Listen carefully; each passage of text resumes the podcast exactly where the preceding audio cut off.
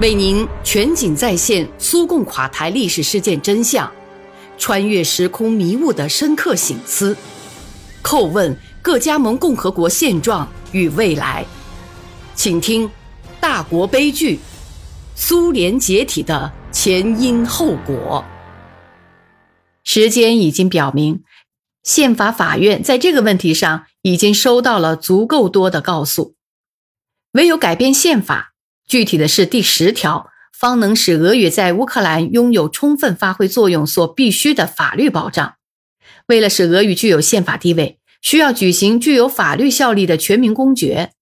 这时重要的不是启动咨询性全民公决，而是启动完全合乎要求的对修改乌克兰宪法具有直接法律效力的全民公决。其他行动无论努力规模有多大，花费有多多，都没意义。有人建议。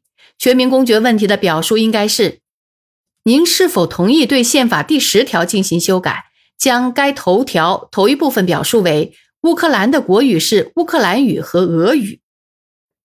就终极而言，这里所谈的不仅是保留以数千年精神和文化成就为基础的强大的民族历史因素，这本身就已经弥足珍贵了。更重要的是，乌克兰是否能沿着建成一个让每个公民都享有他不可剥夺的语言权利和民主国家的道路前进？过去的和当今的乌克兰当局，对为数众多的赋予俄语以国语地位的要求，一成不变地引用剧院、学校和图书的数量作为回答，似乎只要有了这些剧院、学校和图书，就完全可以保证俄语拥有一个令人满意的地位了。当局试图对问题采取捂盖子的态度，但问题却不可避免的会爆发出来，而且会同前几次总统大选时表现的形式有所不同，也更尖锐。现在为什么不能采取一个更简单的办法，使俄语在乌克兰宪法中具有国语地位呢？哪怕就是为了不使国家统一受到打击也好啊！可遗憾的是，基辅当局却另有打算。总统优先科声称。乌克兰不存在俄语问题。按他的话说，围绕这一问题的辩论具有纯政治的和投机性的性质。那些社会地位很高的、充满民族主义倾向的战友、社会活动家、各种研究所和中心的领导人都对他随声附和。二零零六年乌克兰国家议会春季选举之后，发生了一些重大的政治事件。在众多的联盟和集团经过长期对抗。建立又解体之后，亚诺科维奇最终脱颖而出，成为政府首脑。俄罗斯清楚地记得，他的基本政治纲领之一就是赋予俄语以国语地位。乌克兰的俄罗斯人由于这一许诺，选举时投赞成他的党。时间在前进，我们清楚理解，亚诺科维奇的党和他的党团在议会不占宪法多数。但他毕竟还是就乌克兰加入北大西洋公约组织一事发出了明确的强硬声明。在解决这个问题时，也需要表现出坚定的政治意志，否则再次让乌克兰和俄国的俄罗斯人失望将是不可避免的。排挤俄语不可避免的要对乌克兰的民族教育和文化发展水平，以及对乌克兰在当今世界的竞争力产生影响。同时，在这些领域发生的种种过程，对国家、对百姓均孕育着重大的问题。比如，我们可以看看现在的乌克兰教育领域实际上正发生着什么。现在，主要的打击落在了俄语居民身上。乌克兰的俄语学校眼看着在消失，这一过程发生了雪崩效应。近十年来，乌克兰的俄语学校一直在等待。他们等待两种结局：要么像大多数俄语学校那样也不幸被关闭，要么当局对他们格外开恩。根据官方统计材料，从1992年起，用俄语教学的普教学校数量缩小了一半以上。1992年为3364所，占总数的16%，而2004年仅为1411所，或者只占6%。如果说到用俄语学习的学生数量，一九九零年占普通学校总人数的百分之四十八，而在二零零四年则为百分之二十二。所引用的材料就是就乌克兰整体而言的，在个别地区状况要坏得多，可以说是毁灭性的，甚至基辅也是如此。一九九零年初还有一百五十所俄语学校，而今只剩下了八所。比如在乌克兰西部，在八个州里，十八万说俄语的居民只有十五所学校；而在某些州，如罗夫诺州、吉亚诺波尔州。赫梅利尼茨基州连一所俄语学校都没有留下，这几个州也没有民族幼儿园，所有的俄罗斯剧院几乎全被关闭，整个地区只有一座位于利沃夫的俄罗斯文化中心，他的房舍定期遭到当地民族主义分子的抢劫和焚烧。某些州的当局走的就更远了，伊万诺夫兰科夫斯克市苏维埃一向禁止学校用俄语。代表们就是用这种方法来表示他们对乌克兰语发展的关心。他们坚信，乌克兰语只有在俄语被连根拔除时，方能开出繁荣的花朵。因为俄语是一棵杂草，它遮住他们唯一值得使用的语言的阳光。他们通过的教学大纲要求孩子们只能用乌克兰语交流。这时受折磨的不仅是说俄语的学生。还有用本族语教学的那些班级的波兰学生，这些要求还扩大到卡尔巴千山附近的斯捷法尼克民族大学语文学院。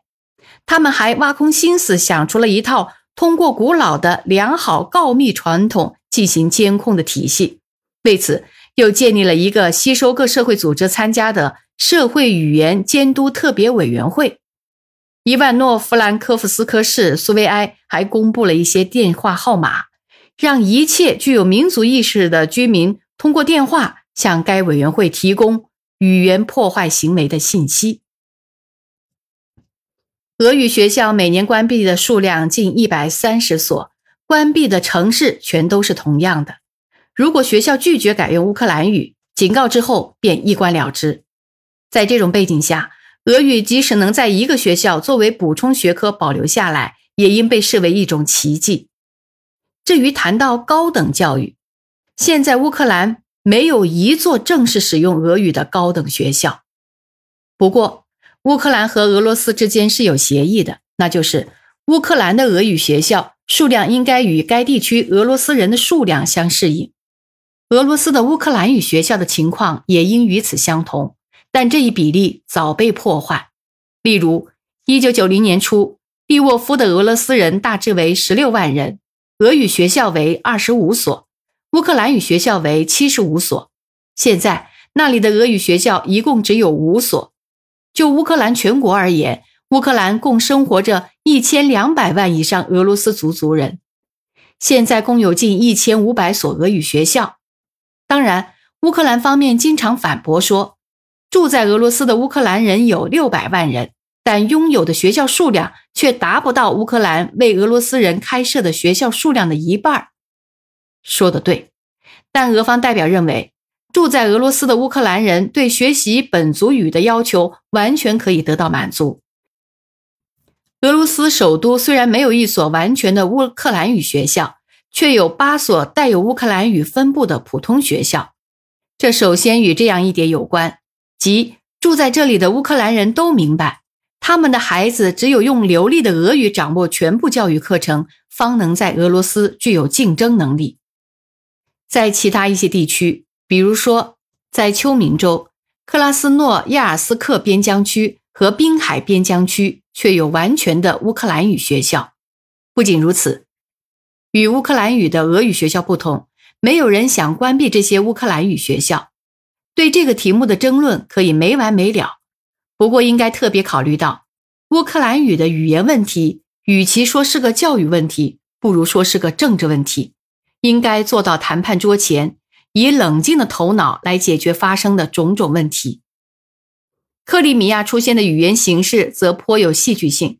克里米亚自治共和国总理阿纳托利·马特维延科是尤利亚·季莫申科的战友和他亲自安插的人。他把这个问题给搞得尖锐化了。基辅右翼党的领导人只用乌克兰语进行交谈。克里米亚议会成立的那一天，这位新总理用俄语发表了自己的第一次公开演说。从此以后，他再也不说俄语了。但行动起来还是离不开俄语，当然是破坏性的行动。这位总理威胁克里米亚政府的一百一十四名工作人员，如果他们短期内学不会乌克兰语，便要被解雇。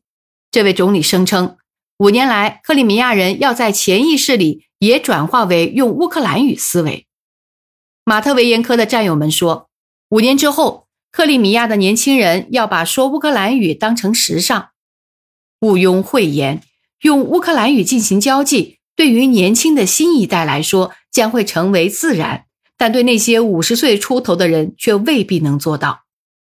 为了培养这最新的一代，克里米亚便关闭俄语学校，正如自治共和国教育部长亚历山大·格鲁茨曼所宣布的那样，近期内将改造用乌克兰语和俄语教学的二十五所学校。这些学校将逐渐改为完全用乌克兰语教学。克里米亚现有六百所学校用俄语教学，十四所用克里米亚鞑靼语教学，只有六所用乌克兰语教学。在所有俄语学校中都学习乌克兰语言和文学。请注意，俄罗斯人占克里米亚人口的百分之五十八，在克里米亚人中，认为俄语是母语的占百分之七十七。而认为乌克兰语为母语的仅为百分之十。